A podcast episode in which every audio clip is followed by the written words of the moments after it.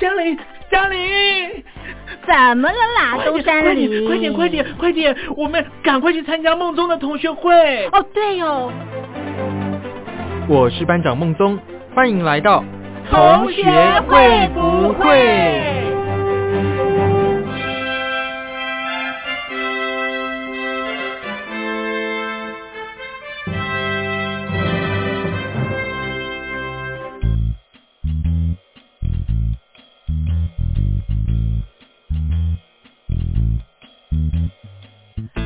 先等等，但是我先安静。我想说，先别吵啊！不管了，同学有话要说。那就让我们来听听同学怎么说。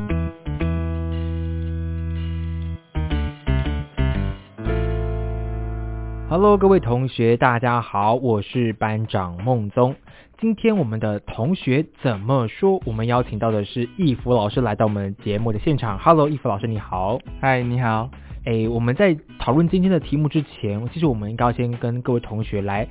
说明一下，今天为什么要请义父老师来。我相信很多同学们、很多小朋友在从小的一个我的梦想里面，会是当老师。其实班长我也是有这样的梦想，或是曾经想说，哎，我要不要当老师？因为其实大家第一个接触到的职业之一，可能就是老师。就是如果是爸爸妈妈的工作不算的话。我们可能第一个接触的职业，我说职业是真的有在上班的这个职业，就是老师了。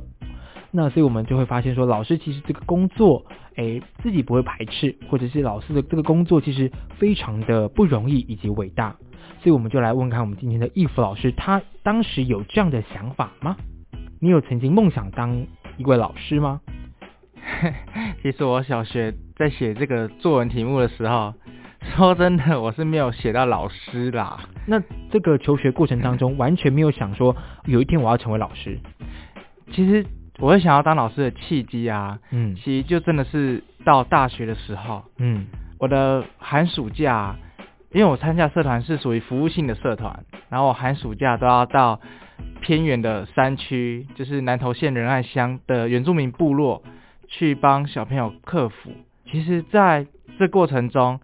看到小朋友啊，一年一年的开始有进步啊，或是开始对学习有开始有点热忱的时候，其实我觉得我这一个帮助是有意义的，对，所以才是往后啊，我就开始在走老师这一条路的一个开端。哇，所以我们的义福老师是透过真的是在往后的工作、现今的这个学习上面，才了解说。我做这个教职的工作是对小朋友是具有实际的帮助的，才因此而开启了从事教职这个规划。所以这样听起来，所以义福老师原本不是这个科系的喽。我原本不是 这个科系的，那在从事这个教职工作会不会有一些问题跟困难呢？因为毕竟我们都知道，呃，我们在这个台湾的教育体系里面是有师范大学的体系存在的，是或者是在大学的课程里面当中是有教育学分的教育学程的。你有修过这些学程，你有受过这些课程的专业的训练之后，你才可以去考教师证，你才可以从事教职这个工作。那所以易福老师如果不是这样正规的体系上来的话，是会遇到什么样的困难或者是挫折吗？其实一开始会遇到挫折，是你在教授科目的时候，你会觉得你会很没有信心。说真的，因为论专业啊，你一定是比其他师范大学毕业出来的，或是拿教师证出来的老师比，你一定是不及人家的学习经历。但是其实，在这个你没有先天优势之下，你就更应该要。去努力的去学习了，因为毕竟我现在在国小工作，在国小教书，科目其实说真的没有到像国中、高中这么艰深，对。但是同样的，你还是要花时间去做准备，然后你要怎么让孩子们知道，呃，学习一些知识。我们刚听到义父老师说，我们比别人差了一点，我的起跑点可能跟别人不一样。所以我应该要花更多的时间来精进自己，来更加的努力，来达到跟别人一样的一个地步。所以其实我们看到说，不管是你是从教育体系升上来的，你师范大学啊等等的，或者是像易福老师一样插班生的，其实我们应该出发点就是要为了小朋友的这个学习着想，才是最重要的。如果我这个热忱在这个工作领域上面的话，其实不管先后，或者是不管我们的呃经历有多高，学习的这个经验有多丰富，其实我们只要我们花时间投入的心血在这个上面的话，其实小朋友相信就一定都是感受得到的吧。是义府在这个国小的这个课程教授当中，有实际收到什么样小朋友的回馈吗？毕竟刚刚我们义府老师有说，老师在这个课程上面呢、投入了不少的心血嘛，学生们的 feedback 是好的吗？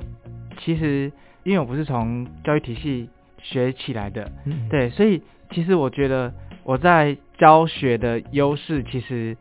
我会有很多很天马行空的计划在教学里面，像是我现在是在教国小高年级的社会和美术，然后我就会开始做结合。一开始五年级上学期的时候，他们就要学台湾地理，然后我就想说，我要怎么跟美术做结合嘞？我就开始想到说，哎，我可以买很多不同颜色的粘土，让学生去捏成台湾的形状，而且那台湾形状是每一个颜色啊，假如说台湾有山地这个地形，你就可以用深绿色，然后假如说我平原就用黄色，就让小朋友开始有台湾的地形的概念在里面。所以我觉得在呃教学这方面，其实真的是很弹性，非常的可以有很多创意在里面。但最终目的是要让学生来学习快乐学习啊，而不是死板板的，就是听老师讲课本啊，或者是写黑板做笔记啊这样子。哇，我相信很多同学们听到应该想要去转学了，转去易普老师的班级上面了。我觉得真的是太不容易了。刚刚听完那个老师这样所讲解的这个过程当中，我就说哇，如果要是我的国小课程有这么的活泼和有趣就好了，不是只是真的像老师刚刚讲到，就是老师在上面呃念课本，然后做笔记这样而已。我们透过我们实际操作的这个方法，而且还结合了不同的领域哦，把地理跟美术结合起来了，其实他们的这个学习效果或许会更加的印象深刻。那学生们在这个学习过程当中也会更加的有兴趣，而不是只是死板板的，就是说啊，平原有在哪里，山地在哪里，盆地在哪里，这样其实记忆不深刻。我们让学生们直接动手操作，让他们做出这个粘土，哇，真的是我相信他们一定非常的印象深刻。我相信甚至这个粘土或许会被他们拿回家当做一个就是成品或者是一个作品给炫耀给他爸爸妈妈看哦，会不会啊？会。哇，那其实我觉得，哎，就像刚刚义福老师所讲到的，非本科系、非这个体系出来的老师们，他们的教学的模式，或者是他们教学的这个态度跟理念，或许跟一般人的不太一样。那他们结合了一般人不太可能会去做的一些尝试，然后努力的做到，其实大的目标就只是想让小朋友更快快乐的学习啦。我只能这样讲，就是让大家更开开心心的来上课，不会觉得说这个课程很无聊。那在这个跟其他老师的这个相处上面，会有一些什么样的障碍或一些沟通上的问题吗？其实我们学校就是老师们之间其实相处的都还不错，就很幸运来到这间学校。然后其实，在教学这方面呢、我们学校有一个很美的传统，是我们会一起共备课，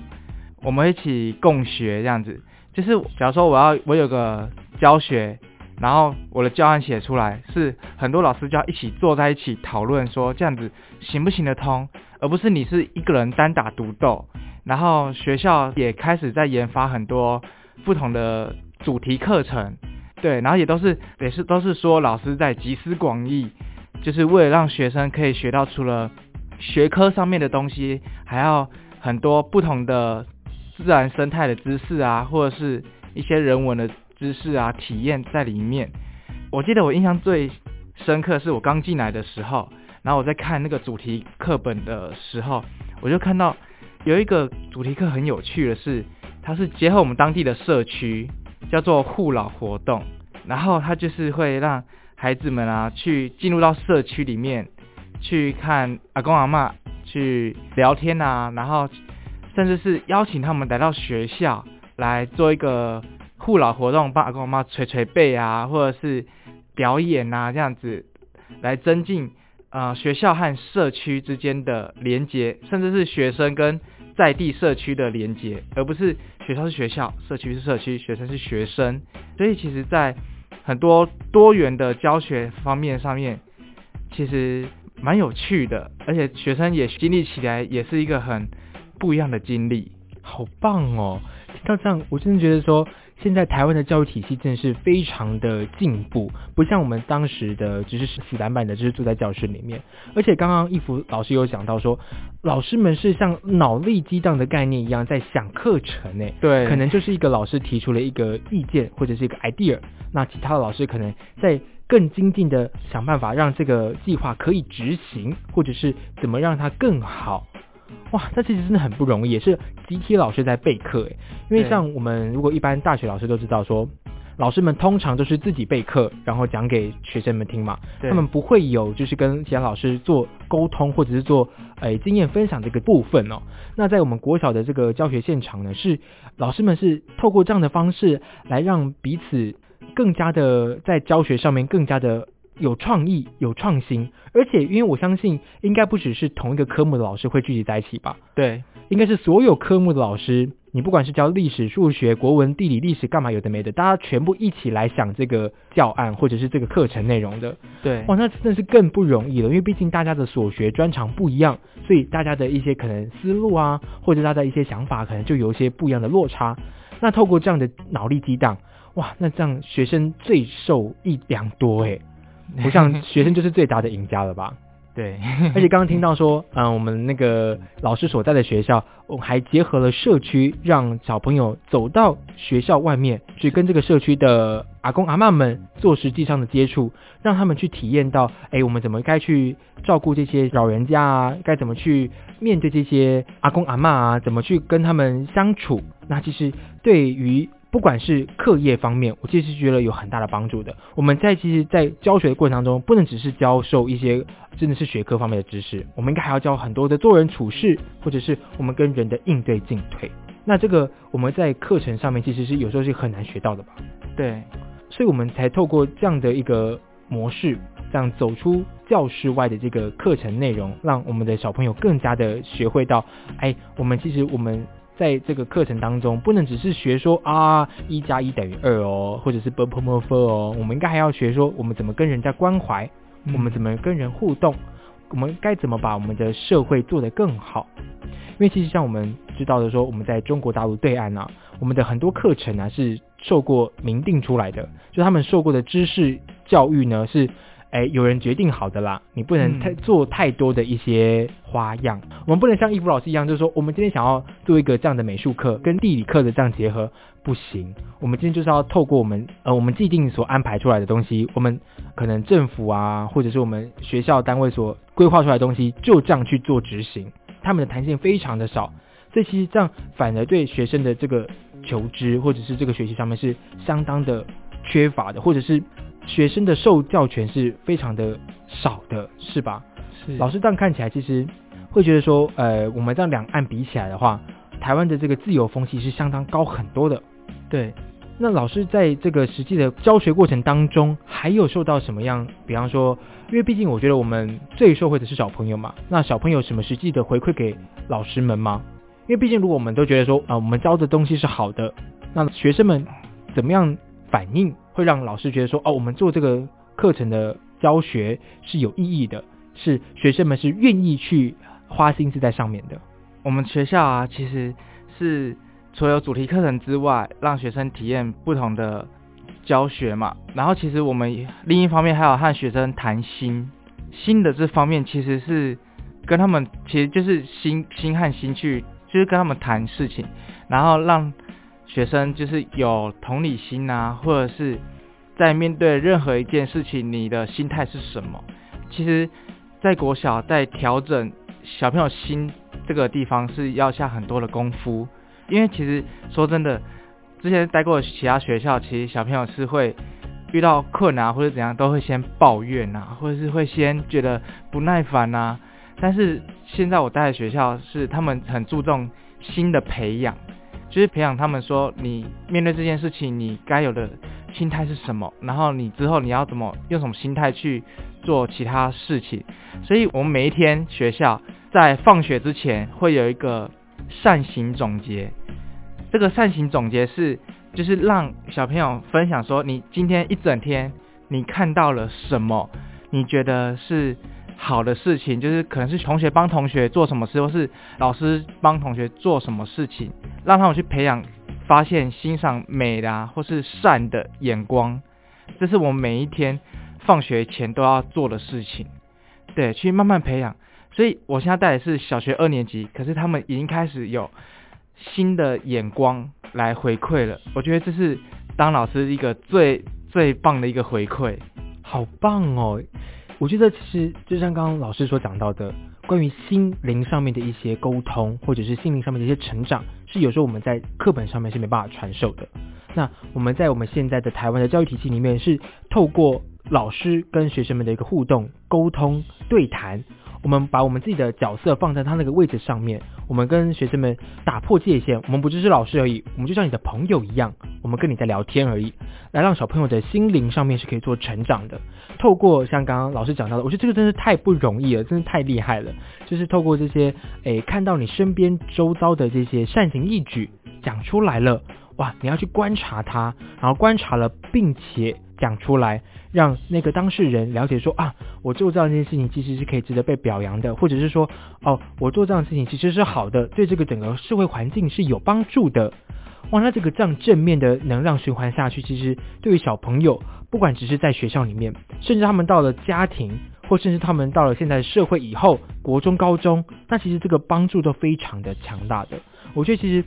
很不容易的是，我们在这个我们台湾的教育体系，在国小里面，我们把新的这个工作，新的这个课程，让小朋友先学起了。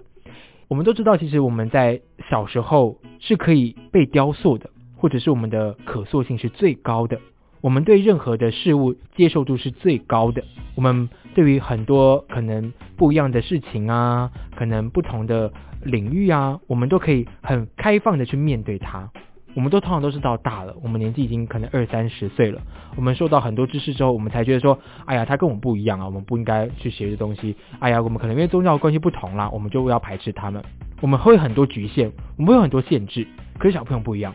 小朋友会觉得说，啊，他就是一件事情而已啊，啊，他就是这样的人而已啊，他就是有这样的行为呀。他们的思想非常的单一单纯的。那我们在这个阶段，我们透过老师们的这个。嗯，努力或者是透过这个的教学跟沟通，让小朋友来学习到，哎，其实我们做这些事情，我们可以受到怎么样的帮忙？我们说可以受到，我们在练习当中，我们可以让我们自己的心理有所成长。其实这就是非常非常，我个人真的觉得非常的不容易以及难得的一件事情。而且这样也可以让我们的小朋友在往后的过程当中，不会做出一些。可能不好的行为，可能欺负别人呐，或者是一些伤天害理的事情。因为毕竟我们从小就有这样的观念了嘛。这样不管这样再扩及到更多人的话，一传十，十传百，这样传下去的话，其实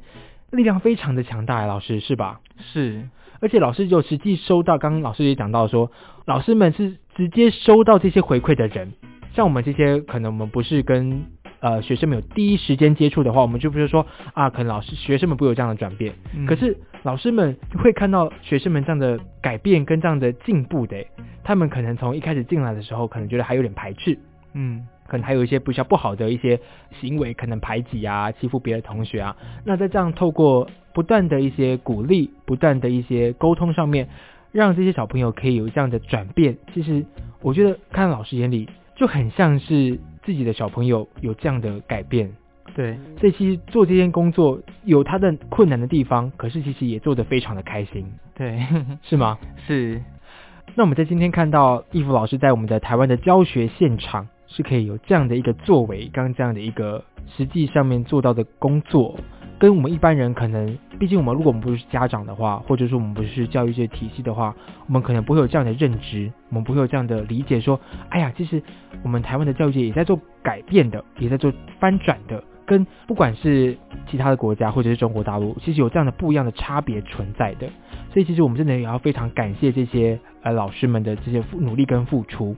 因为可能很多 老师们会受到家长们或者是其他的一些团体们的一些。批评或者一些攻击嘛，老师是怎么去看待这些事情的？就如果遇到这些不好的一些言语的攻击，甚至是不认同老师们的这样的行为的话，老师们该怎么去端正自己的心？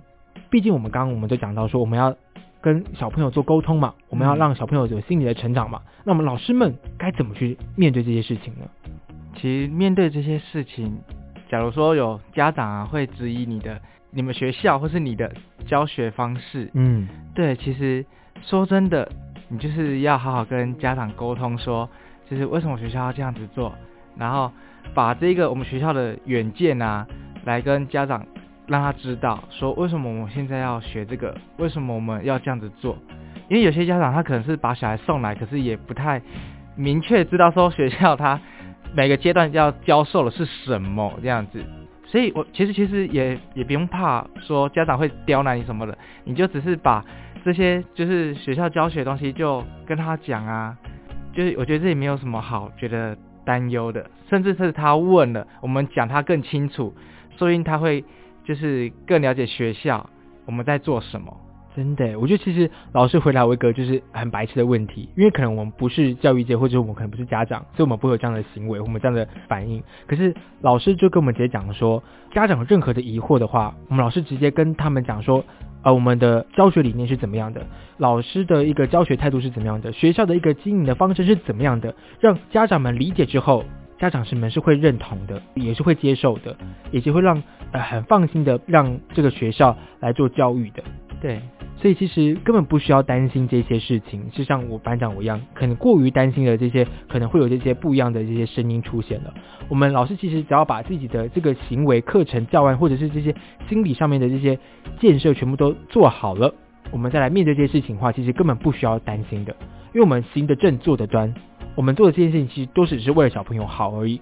我们不是要来这边赚钱的，我们不是要来这边就是说我们要图个功名啊，或者是我们要大名大放啊，干嘛干嘛的，不是，我们就只是想让小朋友能学习到他应该要学习到的知识，让他心灵上面应该要有有所的成长，而这就是老师们最主要的初衷跟初心了。那其实有这份心在的话，其实面对任何的问题，或者是面对任何的声浪、声音、攻击，其实都不会有任何的反抗或者是害怕的。那我们今天非常谢谢易福老师来到我们节目的现场，跟我们分享了台湾教育界真的是非常大的转变呢。谢谢老师，谢谢。那我们今天的同学怎么说就进行到这里喽，拜拜。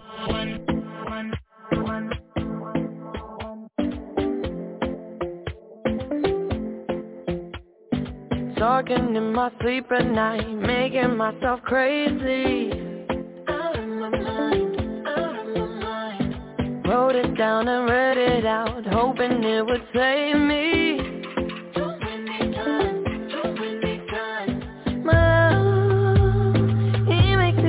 Nobody else, nobody else. But my love, he doesn't love me, so I tell myself to myself. One, don't pick up the phone. You know he's only calling cause he's drunk and alone. Two, came out again.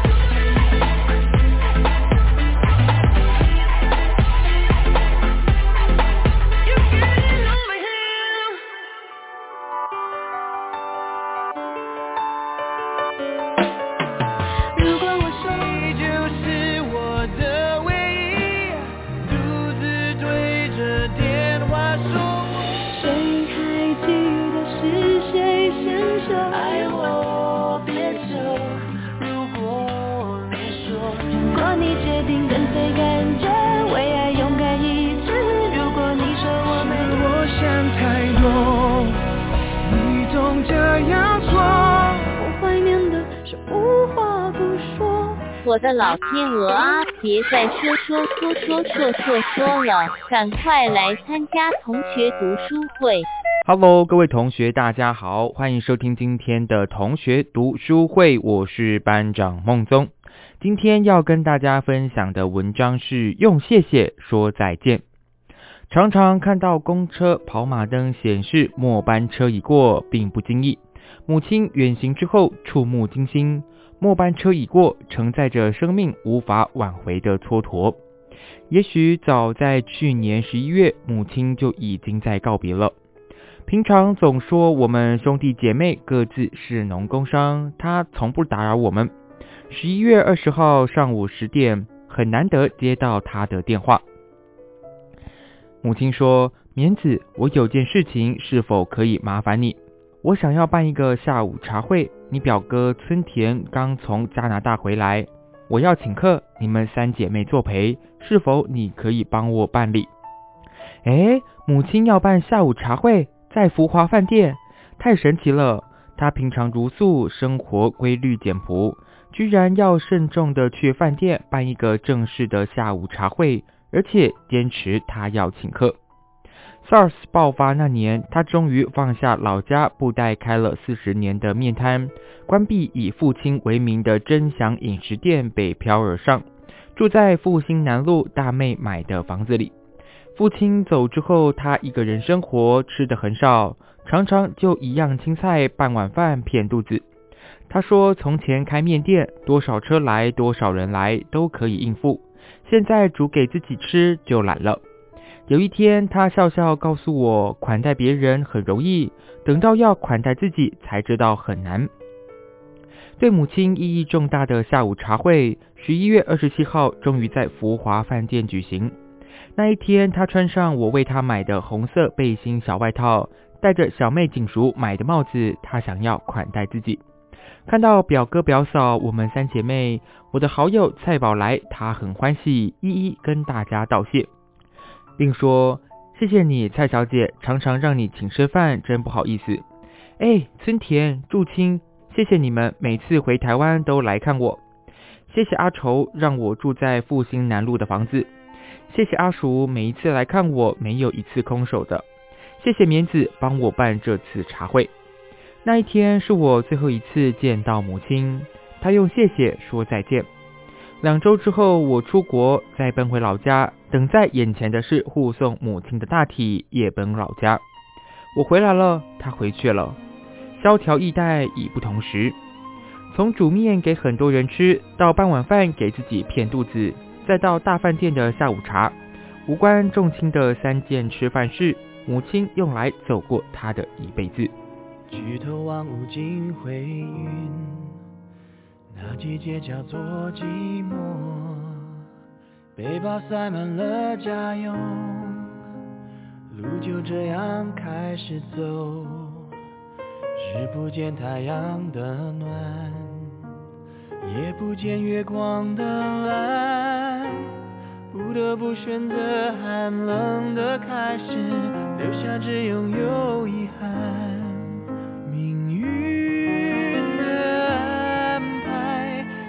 自然的逻辑，谁都无法解谜底。哦，远离家乡。无声唏嘘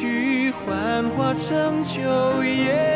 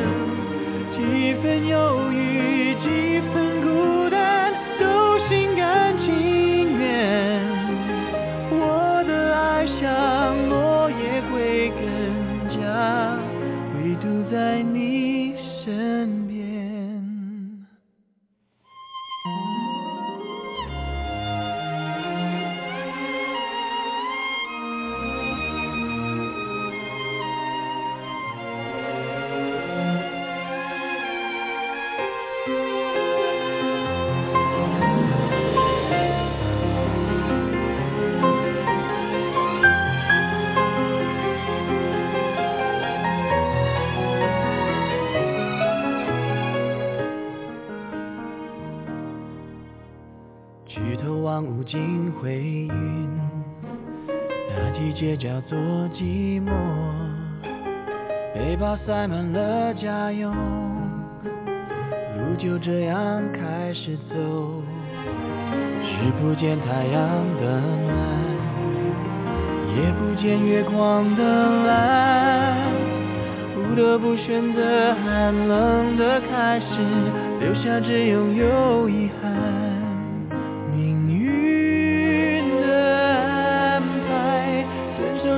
的逻辑，谁都无法解谜底。哦，远离家乡，无声唏嘘，幻化成秋叶，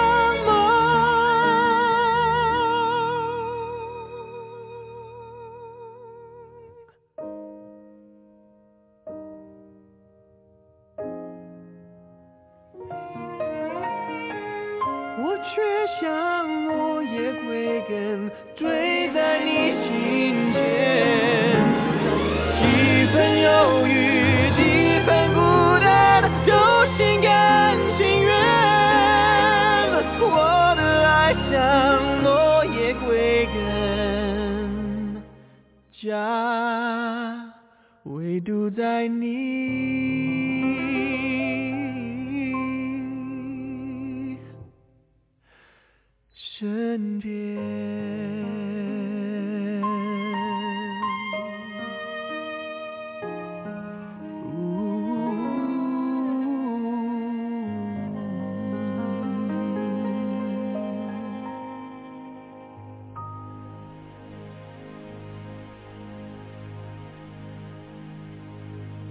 Hello，各位同学，大家好，欢迎收听今天的同学读书会，我是班长孟宗。今天跟大家分享的文章是用谢谢说再见。其实班长第一次看完这篇文章的时候，其实觉得感触良多。虽然我身边的朋友。就是或者是亲朋好友还没有就是过世的情况，可是我觉得，要是万一有一天，可能我喜欢的人、我身边的人、我在乎的人有这样的情况，我该怎么去面对这件事情？我觉得这其实是很多同学需要去面对的课题。不要等到你真的遇到这个情况了，就像我们的这个故事里面的那个嗯女儿一样，她可能是过完这次之后，她发现下一次回来的时候是要参加的丧礼，这样其实我觉得。心理这个层面是很容易过不去的。那我们今天邀请到的是小英来到我们节目的现场。Hello，小英你好。Hello，孟总你好。小英看完这篇文章之后，觉得我们该去怎么面对这件事情啊？或者是说，如果嗯我们是那个当事人的女儿的话，我们该怎么去做一个心理上的调试？在文章里面，其实我们我们看到的是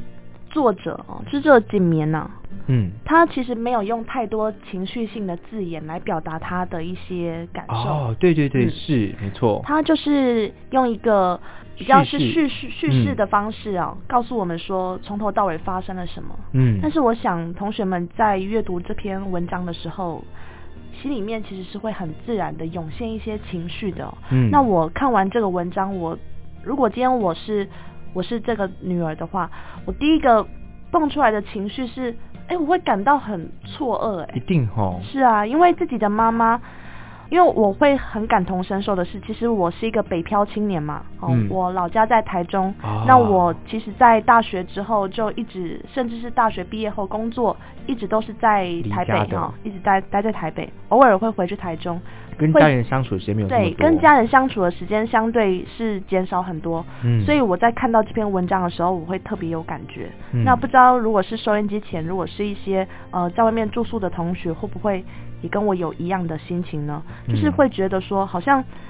似乎跟家人相处的时间是可以算得出来的。对，嗯因为其实班长我也是也是北漂青年啦，是就是也正是常常回家的时候才发现说，跟家人相处的时间真是很短，或者是嗯一回到家发现说，其实改变了非常多的情况是自己没有发现的。那其实这样的话，我们总不能等到这样的情况发生的时候，我们再去做万喜吧？我曾经读过一本书，啊，好像书名是这样说的：其实你和你的家人剩下的相处时间只剩五十二天。为什么五十二天？哦，基本上明确的数字？基本上这个作者他就嗯是依照一些常见的一些我们人生的必经过程嘛，比如说你哦会在外面工作，然后结婚生子啊、或是在外面居住，他就算一个大概抓一个平均，说其实只剩五十二天。嗯嗯嗯嗯嗯哇，那其实很短呢。如果这样的话那其实如果我们再从这个文章上面看到说，其实可能很多同学们不是嗯跟家人这么的有话聊的话，那或许家长也不想要给子女负担，他就用一个比较简单的方式来跟子女做告别。那其实我觉得，不管怎么样，我觉得站在子女的立场，其实会觉得说，为什么父母亲不跟自己讲这件事情吗？其实在这个文章里面没有写出妈妈为什么过世的原因、哦。对，确实，可是我第一个在想的是，是不是其实这个妈妈她自己有一些即将离开的一些讯息，可是她因为一些考量就没有告诉对啊女儿。，感觉上应该也是这样，就是没有先事先告知，他可能觉得自己哎可能来日不多了，所以她才办了这样一个一个下午茶的一个行程嘛。嗯，如果先就自己的真实感受来讲，我第一个会觉得蛮遗憾的。嗯，对啊，嗯为什么不能就是在他呃所剩的日子当中，就是多多的更陪他，是不是？甚至是我会希望，如果假设啊哈两种情况，一个就是妈妈可能知道他真的时间不多了哈，嗯，那我会希望妈妈是可以跟我说的哎。对啊 我相信每个强人所难啊。不会啦，我觉得每个子女就应该是这样哎、我也觉得应该是要，如果爸爸妈妈愿意跟自己讲的话，其实是嗯，我觉得有这个必要哎、我个人啦，我也觉得，或许父母亲会觉得说不要给子女负担，或者是说照顾的一些困扰等等的。因为如果爸妈是身体健康的话，那我当然可能就会觉得说，反正爸妈我随时想看都看得到嘛，那我可能就会去追求我想要的，比如说工作啊，或是我想要追求一些自由自在的生活啊。可是如果我知道爸妈他们其实有一些，比如说生命在倒数，或是他们其实已经有一些生病、有一些状况的话，那家人一定是我摆第一优先的。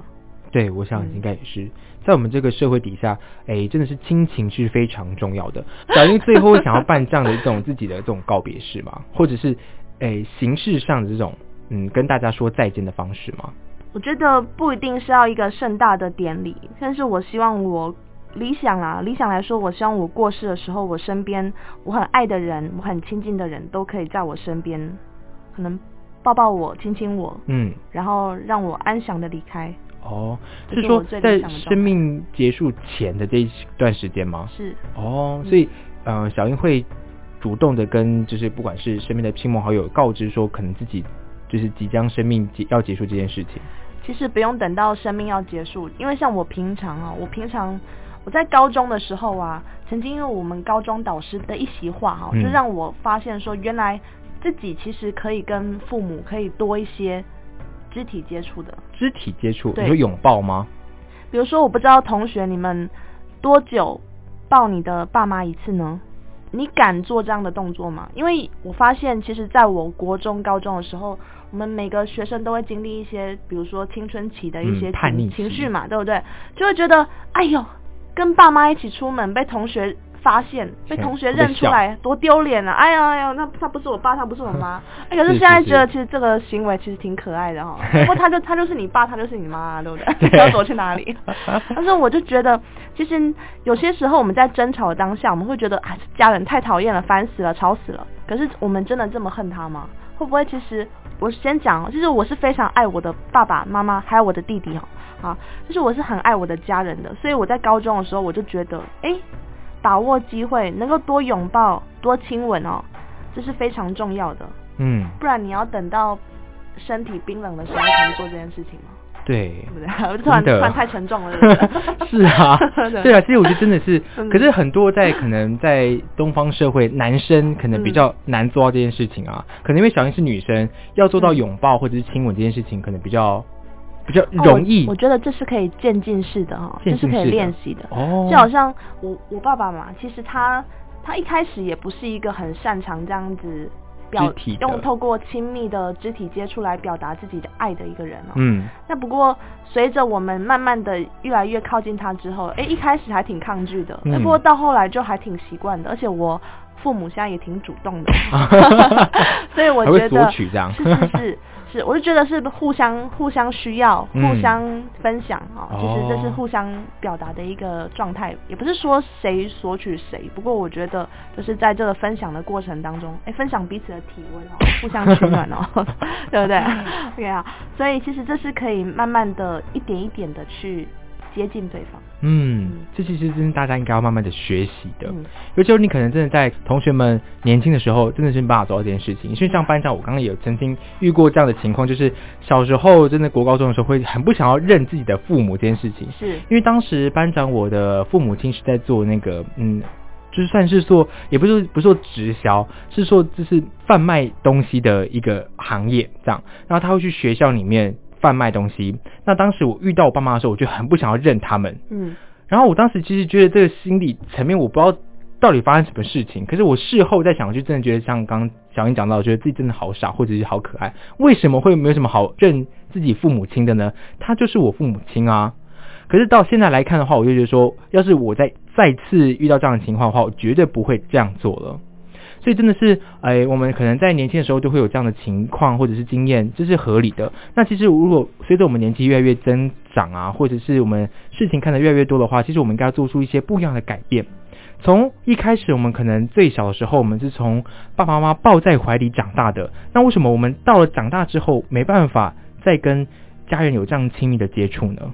是什么样的转变是会让小英觉得说，哎，我们应该实际上付出这样的行动？好，因为有一个还蛮明显的转变，就是当你发现，因为其实像我是住在北部嘛，然后可能一个月、两个月回去回去台中一趟，所以我我我会比较明显的感受到父母的变化，他们身体哦外表的一些变化。嗯，哎、我不知道收音机前的同学哦，你有没有看过十岁的你跟现在的你？可能只能看照片吧。哎、对，照片有没有什么不一样？嗯，差很多啊。其实我们人从一出生都在老化，都在长大当中。哎，讲讲好听一点，就是在在长大，一直在长大嘛，对不对？嗯好。所以其实你今天看到的爸妈，跟你嗯明天看到的爸妈是不同的人。嗯，呃这样听起来就是在讲什么玄学，对不对啊不是不是不鬼故科学怪谈的，没有没有，我是说，你今天看到的这个人，过了明天你就再看不到今天这个人了。嗯，对，所以我是觉得，当我当我有一天在书上看到这样子的逻辑的时候，哎，我仔细想想，我发现对耶。所以在每一次见到父母的时候，我就会更珍惜当下的相处还有接触，因为因为你不知道哪一次是最后一次啊，嗯，对不对？真的，因为我要说，哎，爸妈，我永远爱你，嗯，永远在一起。大家有没有曾经在桌子上用立可白写什么 “best friend forever” BBF 这种的？嗯就是你曾经以为的永远，同学，你曾经以为的永远，现在还是永远。这样是要打击同学的信心吗？是吧？没有，所以我是说，我是说，永远是一个很很崇高的境界，哦对不对？嗯就是我们我们就是努力达到了，但是如果没有达到，也不要太气馁。但是我们就是把握当下。对，就是说我们要努力的达到永远这个目标，可是永远这个过程当中，我们要努力的去付诸实践啊，或者是做出我们的行动，对而不要把实永远当做一个可能你的口头禅，或者是是你的一个口号而已。对我们应该要真的是做出你要怎么样才能是永远的这个情况。如果你真的永远爱你爸妈，是不是你在这个现在的每一分每一秒都要爱他？那你要怎么做才能是爱他呢？我们应该把这个诶、事情真的是做出来了，就像我们文章中讲到的，这个可能妈妈她也真的做出来这件事情了，她跟大家告别了，可她用她自己的方式，那可能同学之后可以选择你比较喜欢的方式，或者是你愿意接受的方式。不过我觉得不管怎么样，很多时候我们在遇到这些人生的一些可能父母亲离世啊，或者是亲人啊，或者是朋友啊的一些可能意外的话，真的是很多很难面对的话，其实真的是自己要去调试了。想应该怎么去调试这样的一个心理啊？就是亲朋好友过世，这是一定会遇到的哈，因为毕竟我现在也慢慢的开始有离我越来越近的人，越来就是慢慢的就离开我嘛，离开身边嘛。可是我觉得，其实如果你换个观念来讲的话，如果今天他是因为病痛而离开的话，嗯，或许从另外一个角度来想，他可以从这个病痛当中解脱获得？解脱。嗯哦，当我透过阅读一些书籍，或是看一些跟探讨生死有关的电影，慢慢的对于死亡有了一些不一样的观点，或是认为死亡其实有一些带来一些正面的效益。这个时候，我会比较愿意用祝福的心态来看待亲人过世这件事情。嗯，对很难得哎，用祝福的心态，对，，用祝福的心态。不是不会有些什么其他负面的一些情绪出现吗？可能悲伤啊、难过，，悲伤是必然的吧？第一反应一定会有的。但是你在悲伤之余，哎，或许我们在因为亲人离开已经是一个事实了嘛，对不对？嗯已经是一个既定的事实。那你在悲伤之余，我们活着的人还能不能够为这个已经过世的亲友做些什么？嗯，精神上的祝福，我觉得是很重要的。对耶，我觉得这是一个转念非常的不容易耶，而且很重要。就其实这件事情真的已经发生了，我们难过固然会难过，可是我们可以把这个情绪转换成对这个过世者的祝福。是，哦，我就想象，如果今天是我过世的话，那在天上的我会希望还活着的人哦，地上这些我还很爱的这些亲友哦，我会希望他们一直为我悲伤一辈子吗？我应该不会这样想哦。对耶，嗯，真的，缅怀我一辈子，对不 对？一辈子活在悔恨当中。到底做什么坏事？对啊，所以我觉得我想要分享一部我最近看过的一部电影。嗯哦，就是在我八岁那一年哦，曾经有一部电影非常的火红，就是布莱德比特演的《嗯第六感生死缘》。嗯，好，乍听之下它就是一部爱情片嘛，对不对？对哦，不知道有没有看过这一部电影的同学，哎，你们也可以上网去找找看，这部电影很容易被找到哦。嗯好我觉得有一些经典的电影，它之所以历久弥新，是因为它探讨的课题，其实在我们现在这个时代也是一样是还存在的哦。嗯这部电影里面呢、探讨的是，如果今天死神来到你身边，告诉你，其实你就剩一段时间可以活，你的死亡时间是可以被倒数的。嗯那这样子，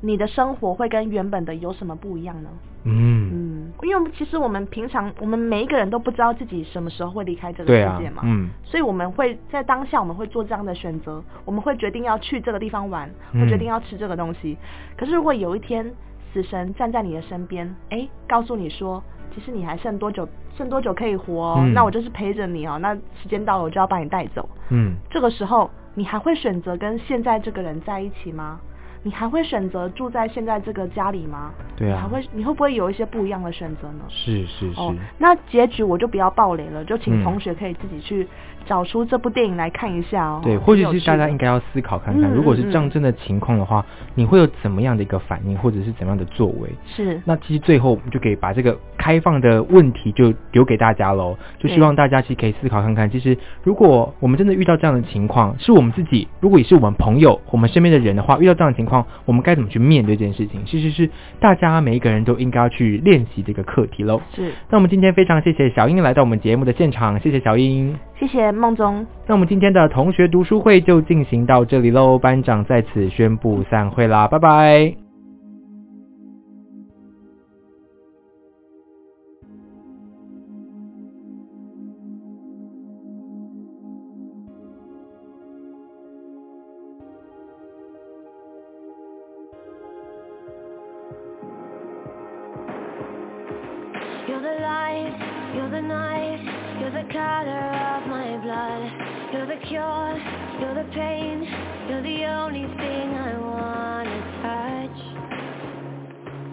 Never knew that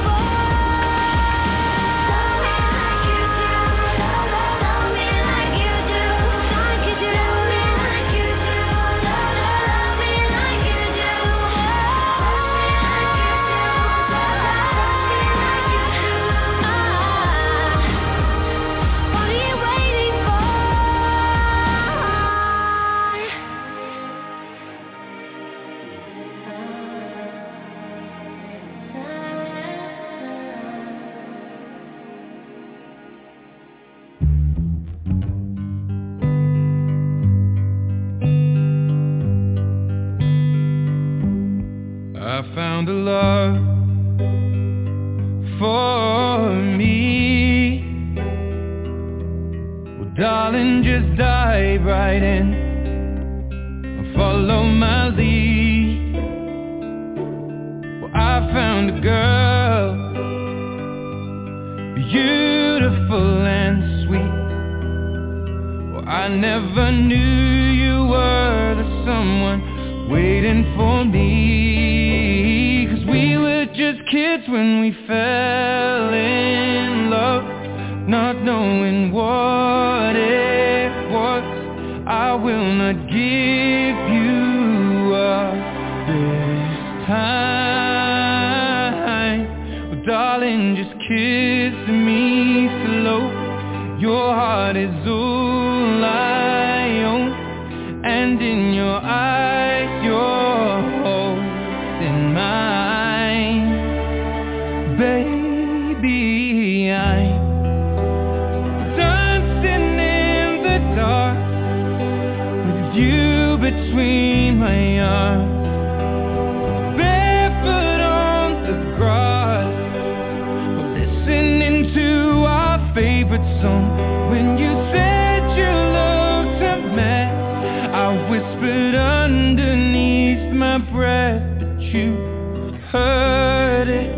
Darling, you look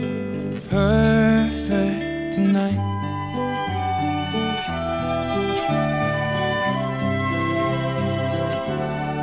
sei la mia donna, la forza delle onde del mare, cogli i miei sogni, i miei segreti, molto di più.